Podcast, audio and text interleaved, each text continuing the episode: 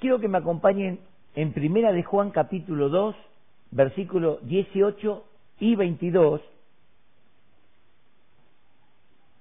Primera de Juan 2, 18 y 22. Dice la palabra de Dios. El tema que yo quiero compartir, ya para cerrar lo que venimos hablando, es la organización del anticristo. Quiero terminar con el tema del anticristo, porque alguno me dice, eh, pastor se la tomó en serio. No, es que tenemos que, estar, en, eh, bien, bien conocedores de lo que estamos viviendo. La iglesia entendida en los tiempos, qué tiempo estamos viviendo. Tiempos maravillosos de gloria, donde Dios se va a manifestar tremendamente. y tiempos de preparativa o prepararnos para irnos con el Señor para que se pueda manifestar el anticristo. Bien, entonces dice el capítulo 2 de Primera de Juan, el verso 18, hijitos, ya es el último tiempo, y según vosotros oísteis que el anticristo viene, así ahora han surgido muchos anticristos, por esto conocemos que es el último tiempo. Verso 22 dice, ¿quién es el mentiroso? Sino el que niega que Jesús es el Cristo, este es anticristo, el que niega al Padre y al Hijo. Quiero orar para que la palabra pueda llegar a tu vida. Padre, en el nombre de Jesús, en este momento nos unimos con el Espíritu Santo y nos paramos ante tu palabra, nos detenemos a oírla y a recibir de ella el consejo, la dirección, para que esta palabra haga la obra según tú la envías. Gracias. Te damos en el nombre de Jesús. Amén. Amén. Hermanos, lo que estamos hablando acá es algo muy importante que estamos viviendo ya, ya lo vamos a ver en el mensaje, que estamos parados en esta plataforma, no podemos volver atrás. No nos podemos adelantar, pero tampoco volver atrás. El domingo pasado hablé acerca de qué es anticristo y la persona del anticristo o la personalidad del anticristo. Hoy quiero hablar un poco de lo que es el anticristo y también todo ese imperio de gobierno que va a ejercer el anticristo. Prácticamente es una organización que el anticristo va a estar manejando en la tierra. Y una de las cosas importantes es que vamos a ir viendo a través de acontecimientos que pasaron cosas que tenemos que entender, como dice Juan, muchos anticristos han salido por el mundo. Miren que Juan está hablando, cuando escribe esta carta, está a fines del primer siglo de la era cristiana, a fines del primer siglo. Y él está diciendo, muchos anticristos han salido por el mundo, año 92, 95. Entonces, mirando un poco la historia, nosotros encontramos al primer anticristo, al perseguidor, aquel que se opone, como hablamos el miércoles, aquel que se opone a Cristo, se opone a la verdad, se opone al mensaje. El primer anticristo que vimos en la historia es Nerón. Todos conocemos cómo Nerón persiguió tanto a los judíos como persiguió a los cristianos. Nerón fue un, un hombre que se paró en Roma con toda la autoridad y desde allí él llevó adelante una persecución prácticamente hasta el año 430, 440, donde Constantino se convierte, supuestamente se convierte, recibe una revelación y acepta a Cristo y reconoce la salvación, examinando milagros y cosas que sucedían. Ahí Constantino frenó la persecución. Pero lo que hizo Constantino en ese momento fue frenar, pero decir, todos tienen que ser cristianos. Mm. Y el cristianismo no se impone, el cristianismo se predica, se acepta por la fe y se vive en obediencia. No se puede imponer. Nosotros conocemos que la mayoría de las religiones del mundo se imponen. Y se imponen y si no quieres ser te destituimos de la familia, te sacamos de la herencia. Pero el cristianismo no es así.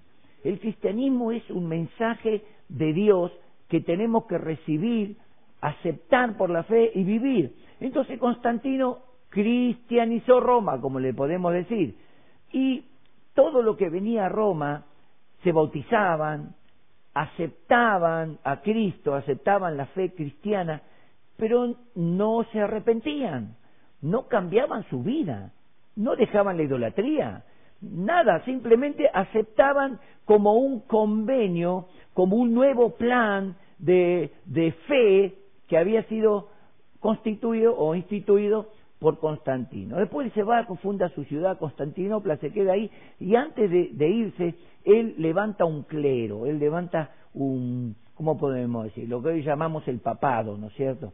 Y el segundo gran perseguidor de la iglesia, a partir de ese momento, fue, ¿cómo podríamos decir?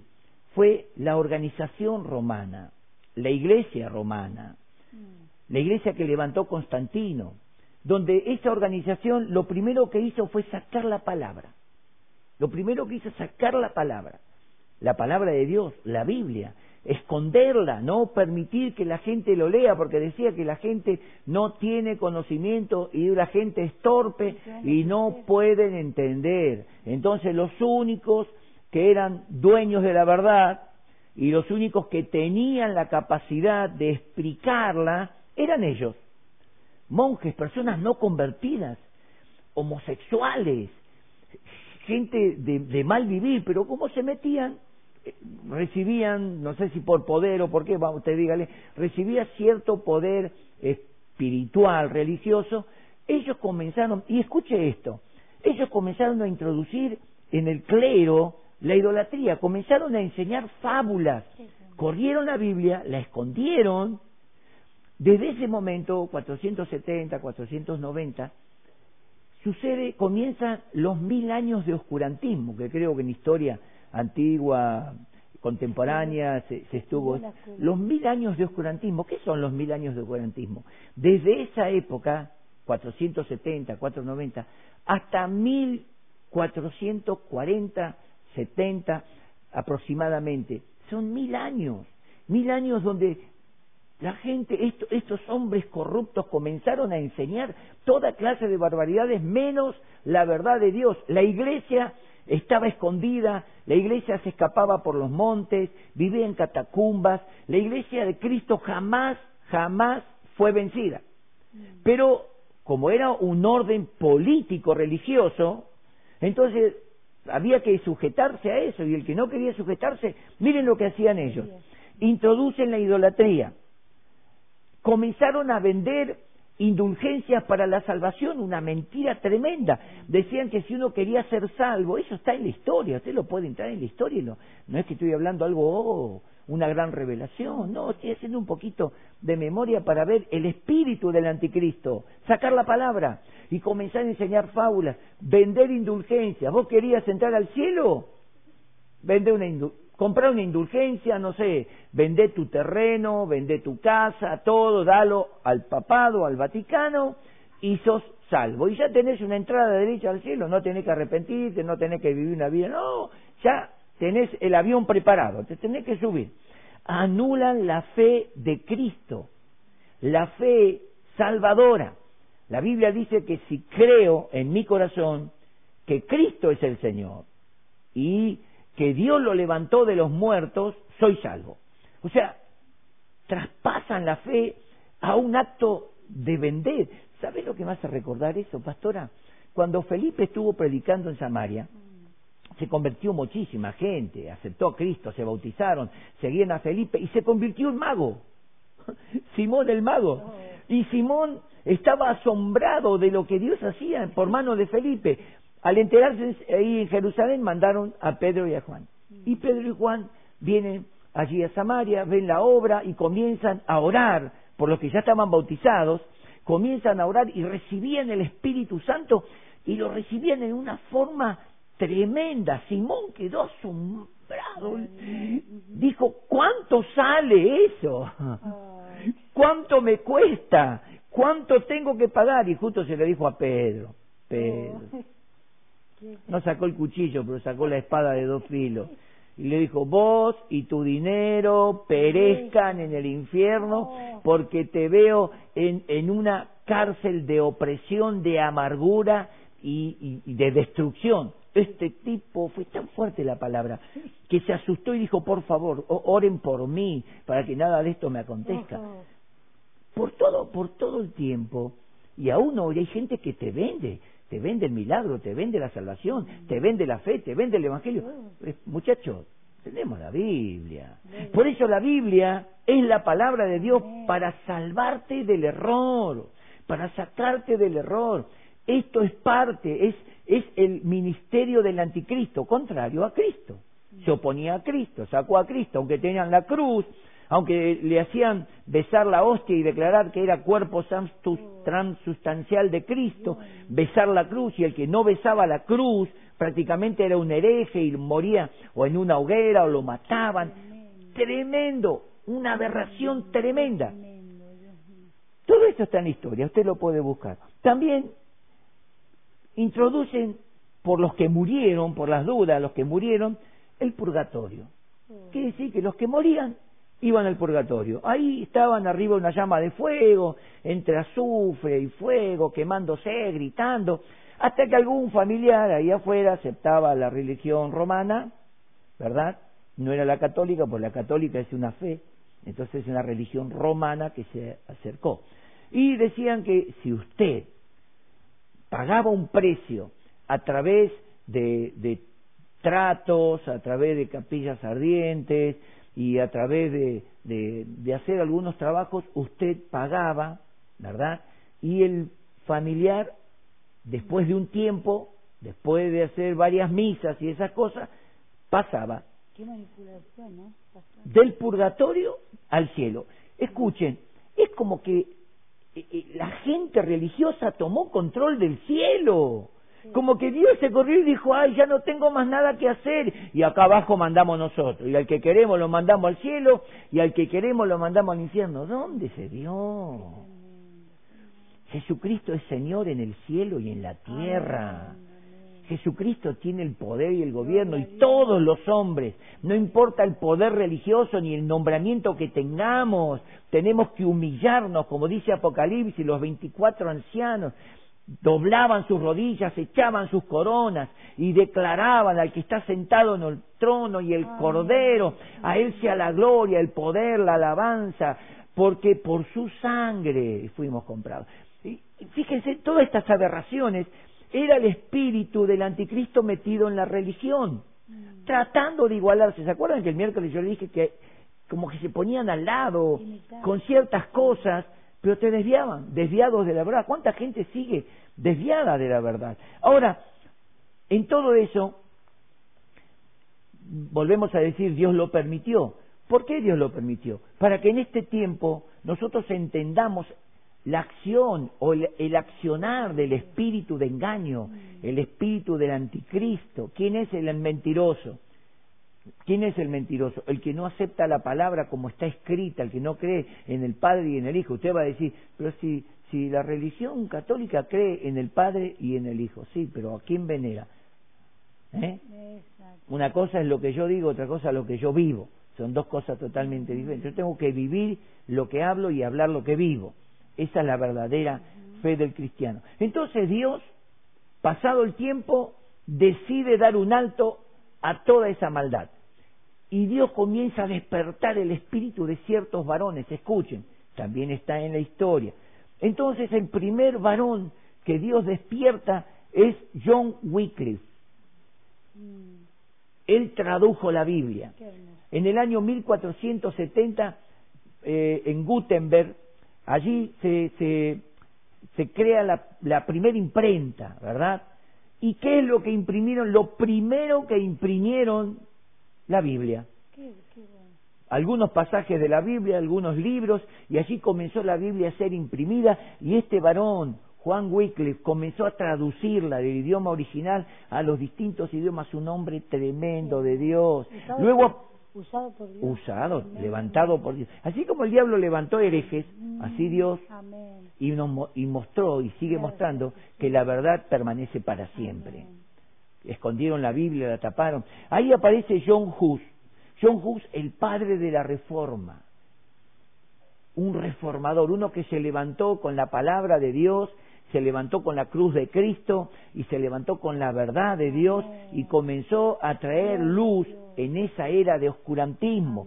Tercero, Martín Lutero, el que abrió paso a la reforma. Martín Lutero es aquel que clavó en las puertas del Vaticano clavó las 99 tesis protestando contra todas estas cosas, protestando, declarando que eso no es lo que la Biblia enseña. Y bueno, así cada uno de estos que estoy nombrando tuvieron su gran persecución.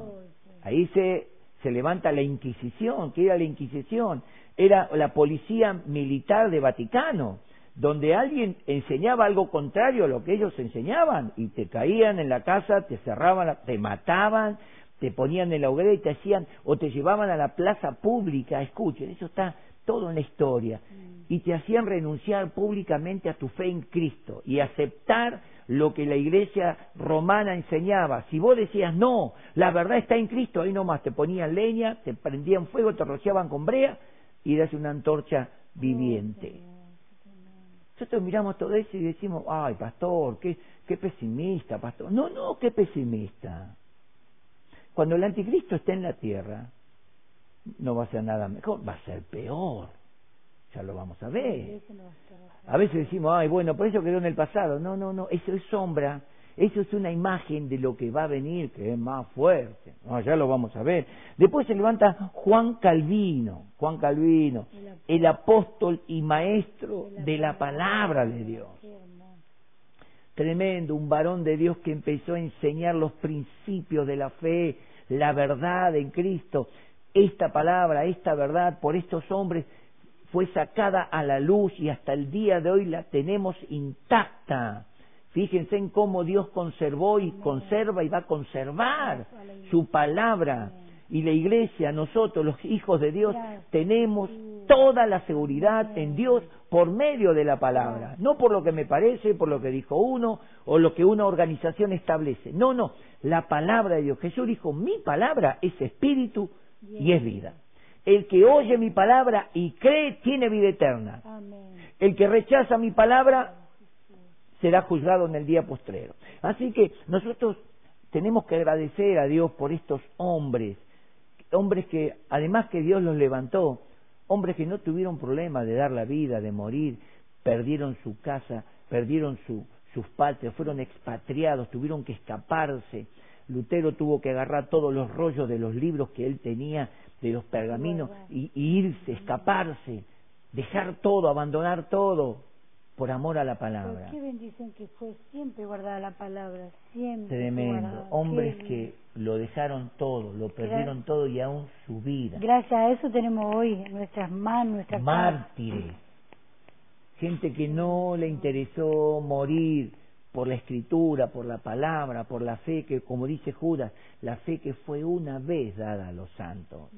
Entonces Judas dice, hermanos, yo les escribí para que podáis contender ardientemente. No es decir, bueno, yo no quiero andar en discusiones, no es discutir, es poner la verdad. Jesucristo dijo, yo vine a dar testimonio y a dar mi vida por la verdad. Nosotros no podemos hacer menos, no podemos hacer menos.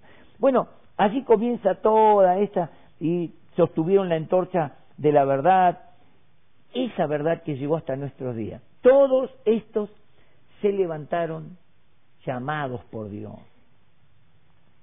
Sacaron a luz la palabra, se la entregaron a la humanidad. Ya nadie hoy puede decir yo no conozco a Dios. Lee la Biblia, mi amor. Sí, pero no la entiendo. Bueno, gracias a Dios, acá en el ministerio tenemos un seminario. Y es un seminario que también se puede estudiar a distancia. Así que si no lees la Biblia, No le eches la culpa a nadie que, que fuiste engañado. Si no le entendés, no le eches la culpa a nadie porque en nuestro ministerio, como en tantos ministerios, hay seminarios bíblicos Amén. donde te enseñan la palabra de Dios. No tenemos excusa, como dice Pablo, eres inexcusable, hombre, tú que juzgas. Ah, porque, porque qué bueno que saber que Dios nos ha dado Amén. todo lo que necesitamos. La fe de Dios está guardada en la palabra de Dios y el que la quiere recibir la tiene a mano. Ahora, yo quiero hablar de la organización del anticristo. Esta es una manifestación hoy abierta. Hoy está abierto al público, usted entra en internet, usted comienza a googlear y encuentra todo. Pero quiero que me acompañe en el libro de Apocalipsis. Vamos a leer el capítulo 13. Vamos a leer nada más que todo el capítulo, ¿eh? no vamos a leer mucho. Solamente el capítulo 13 vamos a leer. 13, uno dice. Dice el capítulo 13. Juan estaba viendo una visión. Me paré sobre la arena del mar y vi subir del mar una bestia que tenía siete cabezas y diez cuernos. Y en sus cuernos diez diademas. Acá hay misterio. Cabeza. Algunos dicen naciones. Son siete poderes mundiales.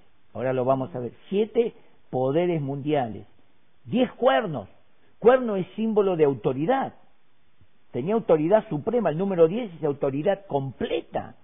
Y dice, y en cada cuerno diez diademas. Quiere decir que esa autoridad era gloriosa para ellos, digamos. Era una autoridad prácticamente renombrada y eh, confirmada. Dice, y sobre sus cabezas un hombre blasfemo. Y la bestia que vi era semejante a un leopardo, un bicho, escuche, y sus pies como de oso, y su boca como boca de león. Y el dragón, mm, hay todas representaciones de naciones, de naciones, de reinos, de poderes, y el dragón le dio su poder y su trono. El dragón es el diablo, la serpiente antigua, el dragón, que es diablo y Satanás. Le dio su poder y su trono. Fíjense que esta bestia es el anticristo. No es cualquier cosa. Prácticamente es la el diablo es representación espiritual de Dios el Padre. El anticristo es representación espiritual de Cristo. Y ahora vamos a ver más adelante el falso profeta que es representación espiritual del Espíritu Santo. Son representaciones espirituales, pero todas tienen su poder en su lugar. Dice, y le dio su, le dio su poder y su trono y grande autoridad. Vi una de sus cabezas como herida de muerte, pero su herida mortal fue sanada. Quiero detenerme un poquito para que usted me acompañe a examinar esto. Una de sus cabezas, siete cabezas, pero una de esas cabezas estaba herida de muerte, no las siete cabezas, una. ¿Cuál cabeza de las siete? ¿Ve que no son siete reinos? ¿Ve que son siete dominios que tiene? Siete poderes. Uno de esos poderes era el poder que tenía el diablo sobre la humanidad. En Génesis 3.15 sale la profecía. Inmediatamente eh, el hombre cae, Dios suelta el juicio sobre Satanás. Y le dice, por cuanto esto hiciste, maldita será, le dice a la serpiente, sobre tu pecho te arrastrarás, polvo comerás todos los días de tu vida, y pondré enemistad entre ti y la mujer, entre tu simiente y la simiente suya. Ella te herirá en la cabeza. Ahí está. Y tú le herirás en el calcañar, como vengo hablando, la carne nada más. Cristo rompió la autoridad que tenía Satanás cuando Cristo muere en la cruz. Mm. Él le rompe al diablo el poder que tenía sobre la muerte. Hebreos capítulo 2, verso 14, dice que, que así como nosotros participamos de carne y sangre, así fue necesario que Él, Cristo, participara de carne y sangre para destruir por medio de la muerte al que tenía el imperio de la muerte. Esto es al diablo. Mm. ¿Verdad? Entonces cuando Cristo muere, rompe la autoridad y el diablo ya no, hoy el diablo no tiene autoridad sobre tu vida, menos sobre la iglesia, desde ya. El apóstol Pablo cuando habla en Efesios 4.17 mm. dice, ni deis lugar al diablo, ni deis lugar al diablo. Escúchame, si vos estás, sos nuevito y estás escuchando, te enganchaste o fuiste y te dijeron, escucha, escuchaste, escuchá el mensaje. Efesios 4.17 dice, no den lugar al diablo. Pero en primera de Juan 5.19 dice, nosotros sabemos que somos de Dios y el mundo entero mm. está bajo el maligno. Quiere decir que el diablo está ejerciendo una autoridad. Por eso le va a dar toda la autoridad a la bestia. Está ejerciendo el dragón, la serpiente antigua. Pero cuando una persona quiere mm. escaparse de las garras del diablo, simplemente tiene que orar a Dios, reconocer que Jesucristo es el Hijo de Dios, que murió en la cruz del Calvario y con su sangre derramada perdona y lava tus pecados y que resucitó de los muertos para tener vida eterna. Es lo que dice la Biblia. Allí tú recibes a Cristo y el diablo pierde Amén. toda autoridad sobre ti. El diablo está vencido, está derrotado. Su cabeza fue quebrada. Pero acá dice algo. Ahora vamos a ver por qué. Dice que tenía una herida de muerte, pero su herida mortal fue sanada. En Apocalipsis, capítulo 1, versos 17 y 18, escuchen, herida mortal. Capítulo 1, verso 17, Jesús le dice a Juan, no temas, yo soy el alfa y el omega, el primero y el último. Y vivo. Y he aquí que estuve muerto. Y vivo ahora por los siglos de los siglos. Amén. Y tengo la llave de la muerte y del. Hades. Amén. Quiere decir que Cristo tiene el poder Gloria a Dios. sobre la muerte, Aleluya. sobre el infierno, sobre el diablo, sobre los demonios, sobre la enfermedad, sobre el coronavirus. Cristo Amén, tiene el poder sobre Dios, todas las cosas. Estuve muerto, pero ahora vivo por los siglos de los siglos y tengo el poder, tengo las llaves. Él abre la salvación. Él quebranta toda obra del diablo. En primera de Juan 3.8 dice que el que peca está bajo el maligno. El que peca, el que practica el pecado es del diablo, porque el diablo peca desde el principio. Para esto apareció el Hijo de Dios. Jesucristo, para deshacer las obras del diablo. Yo te animo a que le creas en este momento, creas en. Jesucristo, que estés firme, le estoy hablando a la iglesia de Cristo, que estés firme sabiendo que estamos parados en la roca eterna. Bueno, seguimos leyendo, dice, y se maravilló toda la tierra en pos de la bestia, y adoraron al dragón, el diablo, dice, que había. que había dado autoridad a la bestia y adoraron a la bestia diciendo, ¿quién como la bestia? ¿Y quién podrá luchar contra ella? Fíjense que va a haber una, va a ser una persona, pero va a ser toda una organización.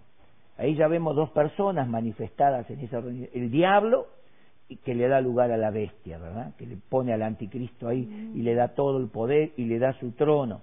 Dice, también se le dio boca que hablaba grandes cosas y blasfemias y se le dio autoridad, o sea, permiso, para actuar 42 meses, es decir, tres años y medio, y abrió su boca en blasfemias contra Dios, para blasfemar de su nombre, de su tabernáculo, escuche, y de los que moran en el cielo.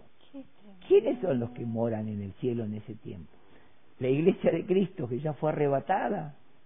Cuando el anticristo se manifieste con todo este poder engañoso, maligno, perverso, la iglesia de Cristo que ya está justificada, no tiene que pagar ningún precio, no tiene que sufrir nada para la salvación. Ya Cristo sufrió por mi salvación. Él cargó mis pecados, Él se llevó mis maldiciones, Él se llevó mi juicio. La muerte segunda no tiene lugar y yo estoy libre, soy libre por la muerte de Cristo.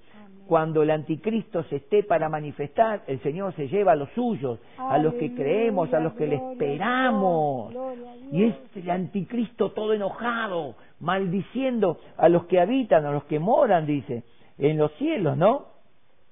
Y se le dio permiso o se le permitió hacer guerra contra los santos, los que quedaban. ¿Quiénes son esos santos? Usted cuando lee el capítulo 12 de Apocalipsis, acá hay una secuencia, pasado, presente, futuro, ¿verdad? Hay una secuencia. ¿Cuál es la secuencia? Dice en Apocalipsis 12, dice, de- entonces vi una gran señal en el cielo, una mujer con la luna debajo de sus pies y doce estrellas, y que estaba encinta. Y en los dolores de su alumbramiento, y ella estaba por dar a luz, y vi otra señal, otra figura, un dragón escarlata, ¿verdad? Y vino y se paró delante de la mujer. La mujer es Israel, el dragón es el diablo. Para devorar al hijo cuando naciera. El hijo es Jesucristo. Por eso Jesucristo no viene de Roma, no viene de cualquier lugar. Jesucristo viene del linaje de Abraham. Claro. Jesucristo es judío. La salvación le dijo Jesús a la mujer samaritana, ustedes adoran lo que no saben y donde no saben, nosotros adoramos lo que sabemos porque la salvación viene de los judíos. Entonces esa serpiente se para, el dragón, pero dice que el niño es arrebatado al cielo, mm. al trono de Dios. Hoy el dragón se puso loco y a la mujer se le dio lugar para ser guardada en el desierto por 1260 días. Entonces el dragón persigue a la mujer. Dice que el dragón echa de su boca agua como un río, quiere decir multitud, un ejército. Allí comienza la gran persecución de Israel en la tierra, donde el anticristo suelta un, el diablo suelta un ejército. Cuando dice como un río habla de multitudes que comienzan a perseguir, pero había reservado por Dios lugar en el desierto para la mujer y ella fue guardada, dice. Y la tierra ayudó a la mujer, es otro misterio. La tierra ayudó porque abrió su boca y se tragó el agua, el río, el ejército que el, el, dragón había echado detrás de la mujer. Y cuando el dragón se vio burlado, dice que se llenó de ira, de cólera, y descendió. Fue a la tierra, dice que hubo una, otra, otra, otra secuencia antes de eso. Aparece el dragón y sus ángeles y estaban Miguel y sus ángeles, y entraron en una guerra espiritual, y no prevaleció el dragón, y fue arrojado a la tierra, y arrastró con él la tercera parte de las estrellas, tercera parte de los ángeles que se rebelaron contra Dios, fueron arrastrados a la tierra, y cuando llegó a la tierra persiguió a la descendencia de la mujer. ¿Quién es la descendencia de la mujer? De la tribu de Israel, el pueblo de Israel, ¿verdad? Entonces ustedes vean la secuencia. Dice, y adoraron, dice, perdón, y se le dio poder para hacer guerra contra los santos y vencerlos. También se le dio autoridad sobre toda tribu, pueblo, lengua y nación. Y la adoraron todos los moradores de la tierra cuyos nombres no estaban escritos en el libro de la vida del Cordero, que fue inmolado desde el principio del mundo. Si alguno tiene oído, oiga. Si alguno lleva en cautividad, va en cautividad. Si alguno mata a espada, a espada debe ser muerto. Aquí está la paciencia y la fe de los santos. Esta es la secuencia espiritual de Israel, donde Israel en el capítulo 12 reconoce, en el 13 reconoce a Cristo, ¿verdad? Por el testimonio de los dos testigos que terminan su vida en el capítulo 11 y resucitan y ascienden a los cielos y hay voces y truenos, relámpagos, un terremoto y la gente por primera vez después de tres años y medio levanta la cabeza y adora y, dice hay un Dios en los cielos. Fíjese qué, qué cegada que estaba la humanidad. Allí Israel se separa del anticristo y se arma todo, todo este complot. Dice, eh, a ver, ¿dónde estaba? Permítame. Hacer guerra. Eh, está, aquí está la paciencia y la fe de los santos. Después vi otra bestia. Esta es una bestialidad todo esto. Que subía de la tierra, tierra, símbolo de humanidad, símbolo de, de, de, polvo eres y al polvo volverás, tierra, dice, y tenía dos cuernos, semejantes a los de un cordero, pero habla como dragón, todo un término espiritual, apariencia de piedad, ¿se acuerdan que lo vimos? Pero negarán la eficacia de la misma, y ejerce toda la autoridad de la primera bestia, este es el falso profeta, toda la autoridad de la primera bestia en presencia de ella, y hace que la tierra y los moradores de ella adoren a la primera bestia, cuya herida mortal fue sanada. ¿Ven? No adoran al diablo, adoran al anticristo, adoran a la bestia, aquella que, que fue destruida y cuya herida mortal fue sanada. También hace grandes señales, de tal manera que aún hace descender fuego del cielo a la tierra delante de los hombres y engaña a los moradores de la tierra con las señales que se le ha permitido hacer en presencia de la bestia. Hermanos, el, miércoles yo hablé a ustedes sobre Segunda Tesalonicenses capítulo 2, versículo 10 y 11. 12 también.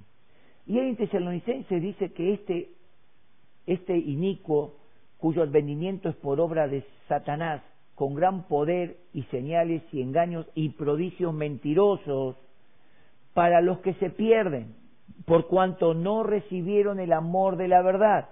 Por esto Dios les envía un poder engañoso para que crean a la mentira y se pierdan y no sean salvos todos los que no recibieron el amor de la verdad. Yo le estoy hablando a gente que quizás está escuchando y dice, ma, un día vas a estar en el infierno si no aceptas a Cristo. Si no aceptas a Cristo como tu Salvador, te vas al infierno. Llames como te llames, tengas el poder que tengas en la tierra, seas lo que seas, si no aceptás a Jesucristo y comenzás a vivir para la gloria de Dios, te vas a ir al infierno cuando te mueras o cuando todo termine. Y ahí en el infierno vas a levantar tus ojos con una conciencia y ahí te vas a arrepentir. Pero ya va a ser tarde. Allí en el infierno vas a ver que todo esto que la Biblia dice es verdad que no quisiste creerla, que no, no, no quisiste aceptarla. Dice, engaña a los moradores de la tierra con las señales que se le ha permitido hacer en presencia de la bestia, mandando a los moradores de la tierra que le hagan imagen a la bestia, que tiene la herida de espada, y vivió. Y se le permitió infundir aliento a la imagen de la bestia. Acá tenemos el Internet. Mm. Lo que Juan veía era una imagen, pero que la imagen comienza a hablar. Juan nadie le dijo, che, estamos en YouTube, Juan, no, pasa que abrimos, abrimos Google, estamos en, en Facebook. No, él vio una imagen y que la imagen comienza, se le permite hablar a la imagen. Dice, para que la imagen hablase e hiciese matar a todo el que no la adorase. Y hacía que a todos, pequeños y grandes, ricos y pobres, libres y esclavos, se les pusiese una marca en la mano derecha o en la frente ya, la tenés clara. Y que ninguno pudiese comprar ni vender, sino el que tuviese la marca o el nombre de la bestia o el número de su nombre. Aquí hay sabiduría. El que tiene entendimiento cuente el número de la bestia, pues es número de hombre. Y su número es 666. Hoy está todo revelado. Aquí vemos la activación del misterio de iniquidad, como dice el apóstol Pablo, que se desarrollará después, después que la iglesia sea arrebatada. Pablo dice en 2 Tesalonicenses capítulo 2, versículo 3 y 8, eh, nadie os engañe de ninguna manera, porque no vendrá sin que antes venga la apostasía.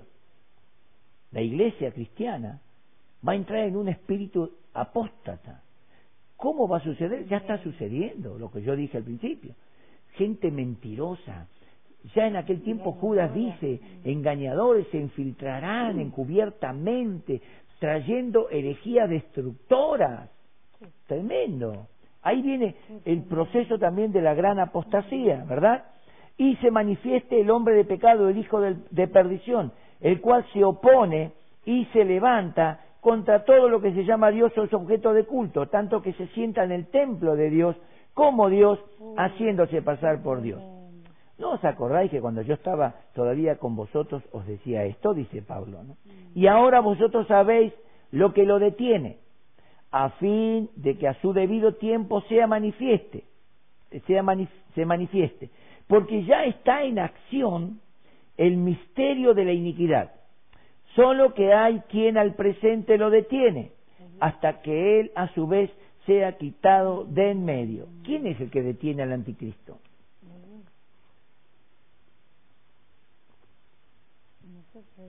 La iglesia verdadera, la iglesia de Cristo. Hombres y mujeres, personas sencillas, temerosas de Dios, que aman a Cristo y que oran por las almas que todavía no se convirtieron y que claman a Dios intercedemos declarando, Señor, venga tu reino y sea hecha tu voluntad. Todavía oramos, por eso, porque estamos orando, porque estamos clamando. El anticristo no puede manifestarse porque el Espíritu Santo de Dios está entronado, parado en la, en la iglesia. El Espíritu Santo de Dios gobierna la iglesia y nadie puede levantarse, ningún poder espiritual puede levantarse contra el poder del Espíritu Santo, Oh. ningún poder espiritual. Cuando la iglesia sea quitada, es lo que estábamos leyendo. Sí, se le dio poder, se le dio autoridad para que llevase cautivo, para que matase, para que se le... O sea, todo eso cuando ya el Espíritu Santo se llevó a la novia del Cordero, se llevó a la iglesia, ahí se va a desplegar el imperio. ¿eh? Entonces él dice, y entonces se manifestará aquel inicuo, cuando la iglesia sea quitada, a quien el Señor matará con el espíritu de su boca y destruirá con el resplandor de su venida. Nosotros hemos leído tanto en Apocalipsis como en Tesalonicenses, algo que hoy estamos escuchando, y esto ya está en desarrollo, ya está en acción, ya se está manifestando. No sé si ustedes, sí, creo que ya todos estamos enterados del chip, ese pequeño arrocito, que es como un arroz, es un chip con los dígitos, donde va a tener enumerada a la humanidad entera. Ahora, Pastor, no te eh, ahí, quédate.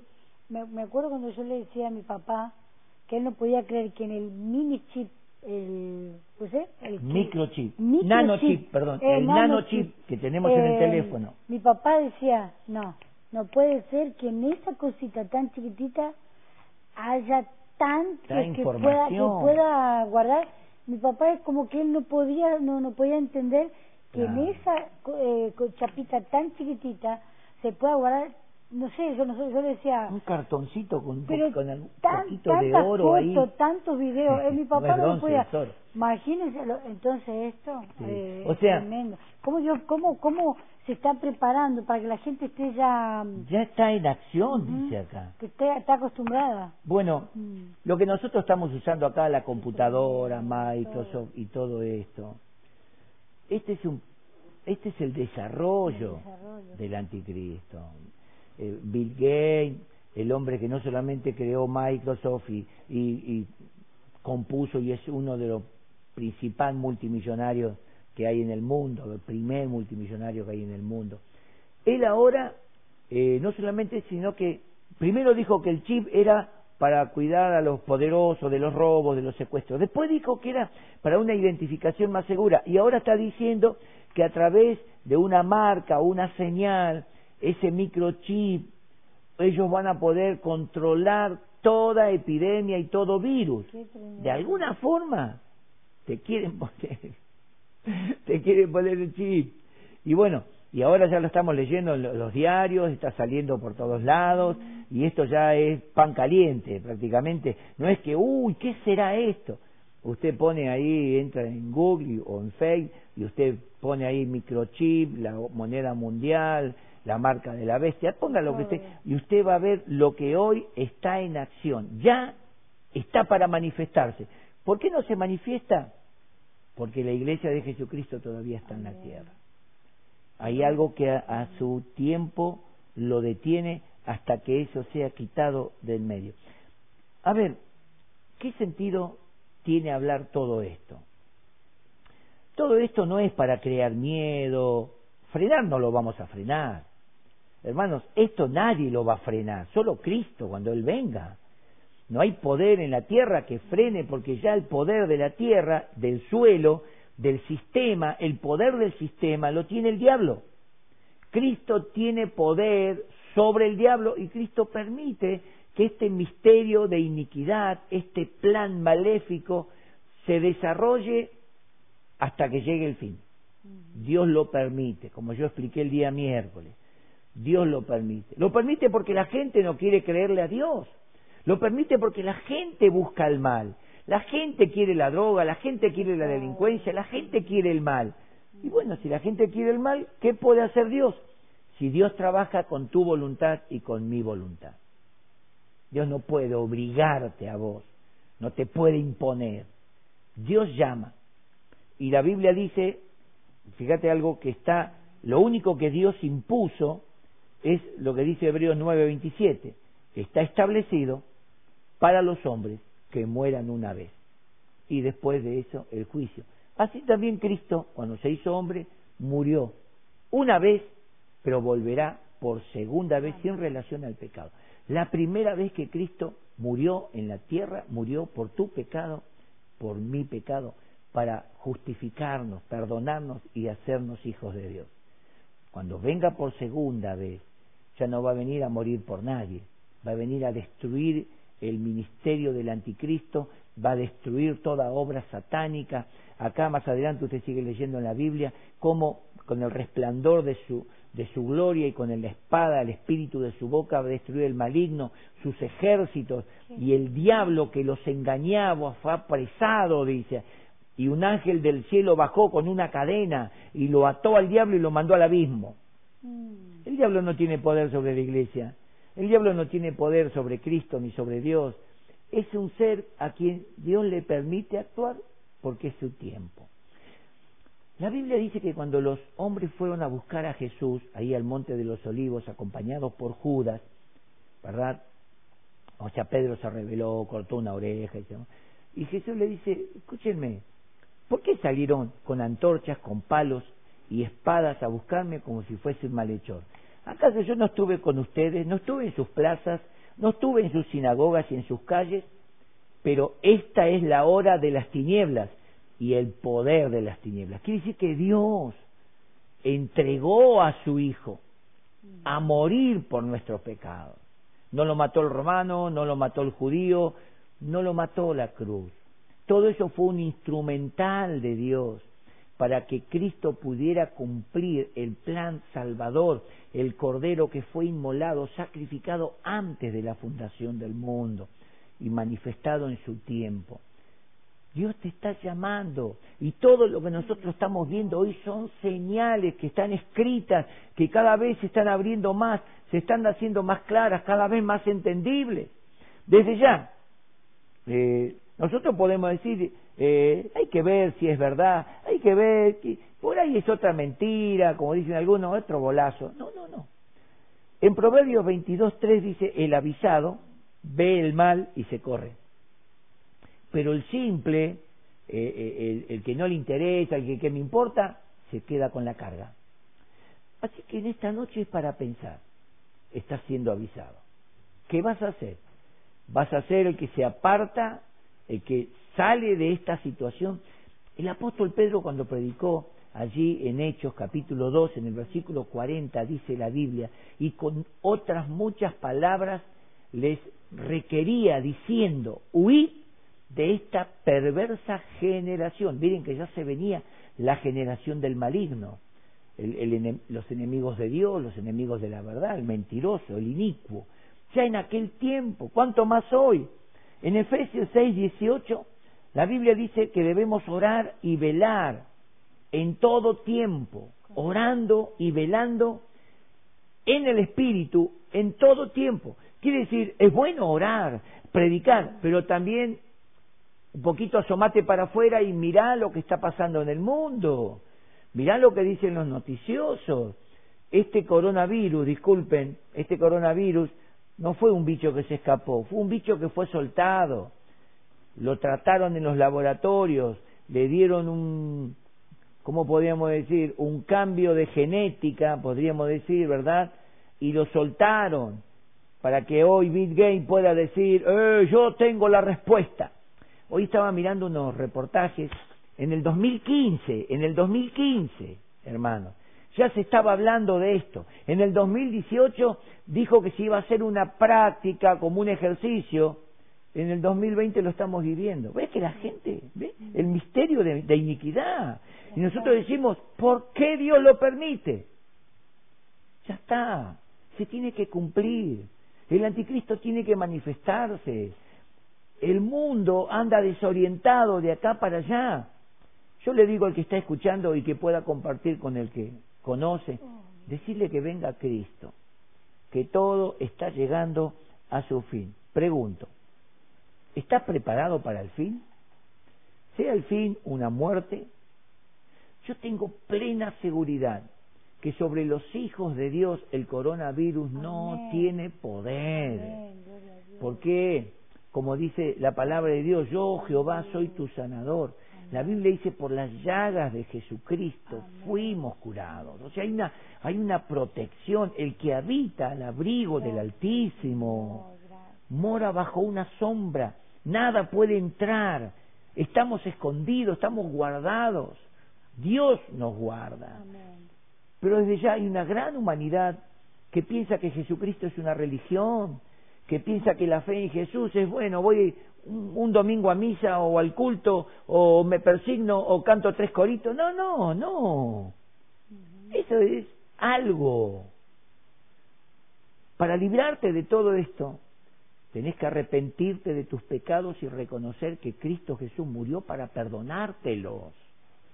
Aceptar a Jesús como tu Salvador. Pedirle perdón y comenzar a vivir una vida para Dios. Segunda de Corintios 5, 17 dice, de modo que si alguno está en Cristo, nueva criatura es. Las cosas viejas pasaron, ¿ve? He aquí todas son hechas nuevas. Y el verso 18 dice, y todo esto proviene de Dios, quien nos reconcilió consigo mismo por medio de Jesucristo. Dios estaba en Cristo reconciliando al mundo, dice el versículo 19. Y nos entregó a nosotros el ministerio de la reconciliación, la palabra de la reconciliación. Por eso hablo diciendo, todo esto va a pasar, nadie lo puede impedir. Todo esto tiene que pasar, ya está escrito, ya está señalado.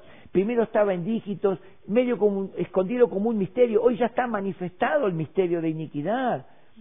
Podemos criticarlo, podemos borrarlo, pero parate a pensar que un día, si no te salvas, vas a estar en el infierno diciendo, no, no creí, no acepté, y escuché la verdad, y la escuché, la escuché y, y no quise creer, va a ser terrible. Eso va a ser terrible. Cristo viene. Yo creo que a partir de este momento, la iglesia de Jesucristo, tenemos que comenzar a saludarnos, sí, con la paz del Señor. Pero ¿qué les parece si comenzamos a usar la palabra que usaba la iglesia primitiva? Maranata significa Cristo viene. Cristo viene. Está a las puertas. Esto es como los siete días que esperó Dios en su paciencia después que el arca fue terminada y entraron todos los animales y entró Noé con toda su familia y dice que Dios en su paciencia estuvo siete días la puerta del arca abierta. A ver si alguno más escuchen ve que es voluntario si alguno más era capaz de creer el mensaje que Noé predicó de parte de Dios y entrar a la salvación. No quiero pensar que las puertas de la salvación en Cristo están abiertas y que vos no querés entrar mm. por vergüenza, porque no querés creer o porque no te importa. Cuando la puerta del arca se levantó y fue cerrada y Dios puso su sello, y las aguas comenzaron a subir y el agua del cielo comenzó a caer. Dice que las fuentes del gran abismo se partieron, la tierra, ahí tuvo la, la división y separación de los continentes el océano, el abismo, dice, entró y las aguas, cuarenta días y cuarenta noches llovió. Las aguas taparon eh, 15 codos, 45 por 15, el monte más alto de la tierra. Me imagino los gritos de las personas. Ya era tarde. Bueno, yo te, te animo, yo te animo en, este, en esta noche y quiero orar por vos para poder compartir la cena del Señor. Algo muy importante, ¿verdad? Que podamos compartir la cena del Señor, pero que no te olvides de este mensaje. Velá y orá. Orá y velá. Orando a Dios, pero mirando lo que sucede en el mundo. Porque el tiempo está cercano. Los días se están acortando. ¿Por qué? Porque es tiempo de que el Señor venga a buscarnos. Gloria a Dios. Padre, en el nombre de Jesús, he hablado esta palabra de parte tuya y cada uno de los que han estado escuchando, examinando, acompañándonos a través de la escritura, para algunos fueron cosas nuevas y para otros ya lo sabemos, porque ya está, está profetizado, está escrito. Padre, mi oración en este momento es para que cada uno que ha oído sea movido entre en sí, vuelva en sí y realmente asegure su vida en la salvación.